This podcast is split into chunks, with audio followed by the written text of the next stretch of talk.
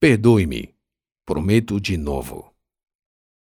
Marta, eu só tenho a você. Só você pode me ajudar. Gerson, do outro lado da linha da ligação, implorava ajuda a Marta. Ele ainda estava preso. Por mais de uma semana permanecia preso. Marta ouvia os apelos e se perguntava por que era tão difícil fazer ouvidos moucos ao ex-marido. Sim, desde o dia da prisão, prometeu a Angel que se separaria de Gerson e prometeu também acolhê-la. Iniciava-se uma nova fase da vida de ambas. Mas Gerson, maldito homem, ainda a atormentava. Estou no trabalho, Gerson, não posso falar agora. Marta mentiu. Estava no trabalho, mas era seu intervalo. Era só uma desculpa. Você pode conversar. Já conversou outras vezes. Gerson insistia. Eu preciso de dinheiro. Preciso pagar os advogados. Só você pode me ajudar. Gerson. Marta hesitou. Quatro segundos que para ela pareciam quatro décadas. Deus, por que é tão difícil? pensou. Gerson, eu não quero mais.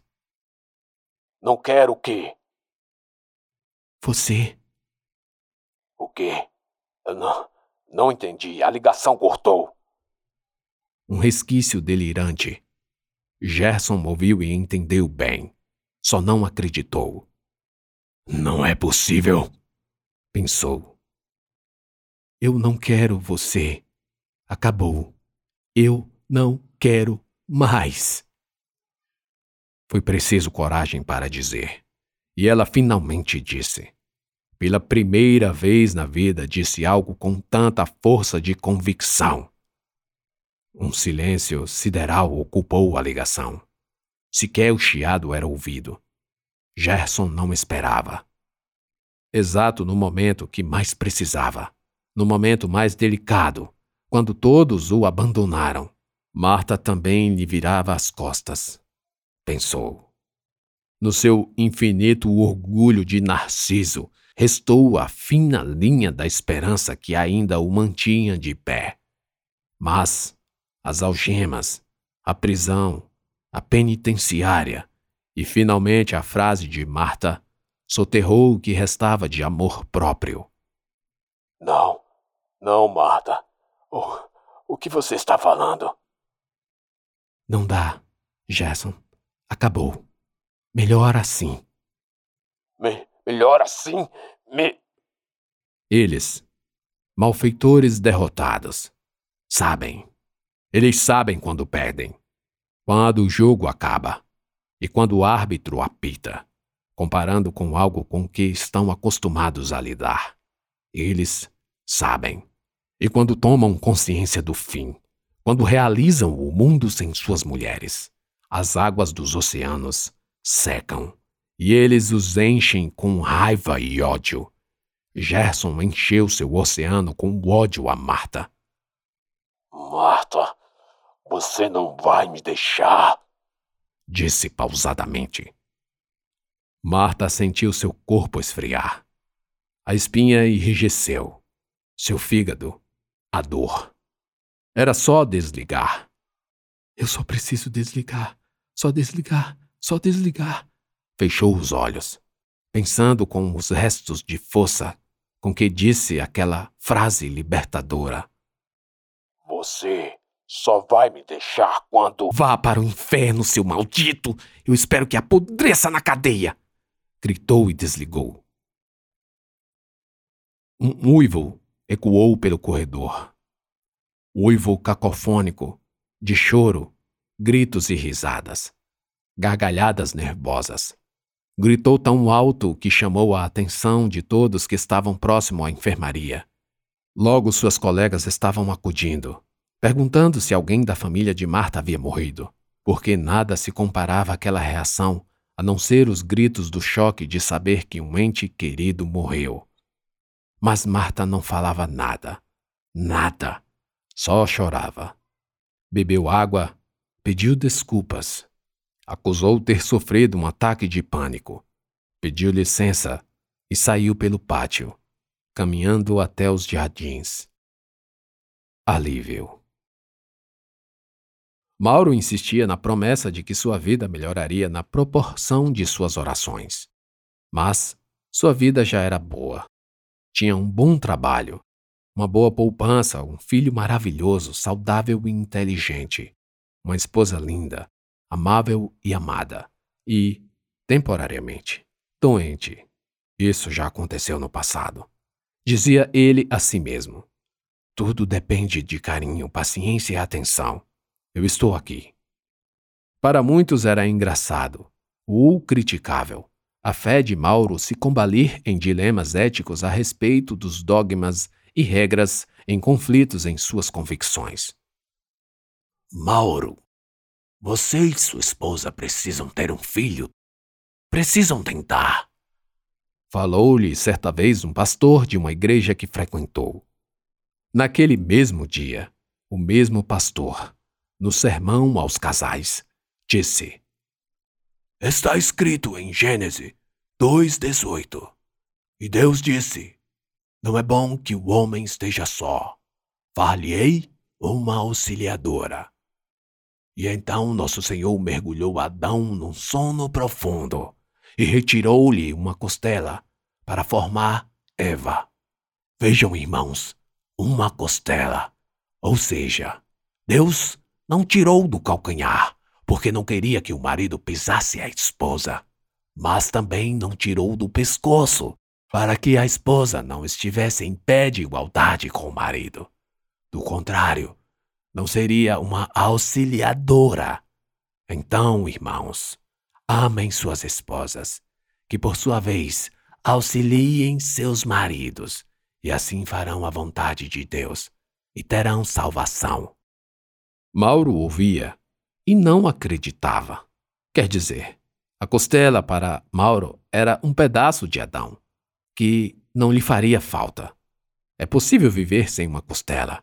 Se bem que, para Deus, ocupar a costela com outra coisa não seria impossível. Da mesma forma que a própria costela não seria necessária se fosse a vontade de Deus criar Eva do nada. Mas Mauro entendia que Eva foi criada da carne de Adão, porque a carne só poderia ser uma só, unidos, marido e esposa.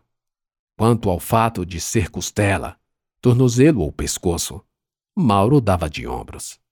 Os últimos dias estavam sendo difíceis. Luísa não reagia. Seus familiares não vieram acudir.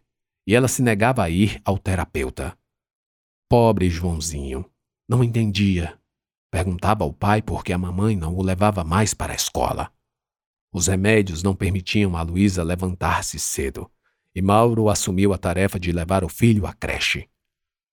Mas esse não era o único, nem o último problema. Luísa sempre despertou em Mauro um desejo sexual muito forte. No início do casamento, e principalmente quando viajavam, não havia um lugar onde o casal não planejasse uma aventura arriscada. Quando não existiam câmeras de celulares ou de segurança, Luísa sugeria, até conseguir, ao casal praticar sexo em locais inusitados elevadores, terraços de hotéis estacionamentos de shoppings, terrenos baldios, prédios em construção, praias desérticas, rios e lagoas, trilhas em reservas florestais e qualquer outro lugar que não fosse o quarto, mas que não houvesse alguém ostensivamente olhando ou passando. Mauro faltava morrer de tanto nervoso e só conseguia a ereção e reagir biologicamente porque Luísa era implacável na utilização de técnicas e métodos para tanto. Isso ficou no passado. Quanta saudade! Ela vai ficar boa. Eu sei que vai. Pensava o tempo todo. Mauro não pensava em trair Luísa para satisfazer seu desejo. Não seria justo, não seria certo. Mas ele pensava no ato. Não existe hermeticidade psicológica que impeça um homem de pensar em sexo com outra mulher, mas é um pensamento, alimentado passa de apenas pensamento para vontade. Alimentada, passa de vontade para planejamento. Alimentado, passa de planejamento para ação. E daí não há volta. O pensamento puro e simples, tanto da mulher como do homem, é fato, não ato. Acontece. E pode ser afastado da mesma forma quando um jovem cheio de hormônios pensa e afasta no ato a hipótese de fazer sexo com a própria mãe ou irmã. Isso se não existirem relações incestuosas na família. Mauro só pensava. Nesse dia, contudo, além de pensar, mas não ter vontade, substituiu essa última por curiosidade. Lembrou do que Sandro falou. Estava na sala assistindo, Joãozinho dormindo e Luísa no quarto. Mauro puxou o celular, abriu o navegador e digitou Garota de Programa. A pesquisa trouxe-lhe vários sites. Nenhum deles especificamente o chamou a atenção. Abriu uns dois ou três. Viu as mulheres, e a maioria não mostrava o rosto. Via também os preços, variados. O que elas faziam ou não. Havia o telefone, e era possível mandar uma mensagem. Elas alertavam que só ligasse se houvesse interesse. Ele riu com algumas descrições. Pensou ser uma idiotice o que estava fazendo. Não que criticasse quem procurava o serviço, mas não se via de modo algum num lugar estranho, com alguém estranho, fazendo algo que demorou quase seis meses para fazer com uma esposa. Isso sem contar com as primeiras namoradas. Então ele já ia fechar o site quando algo o chamou a atenção.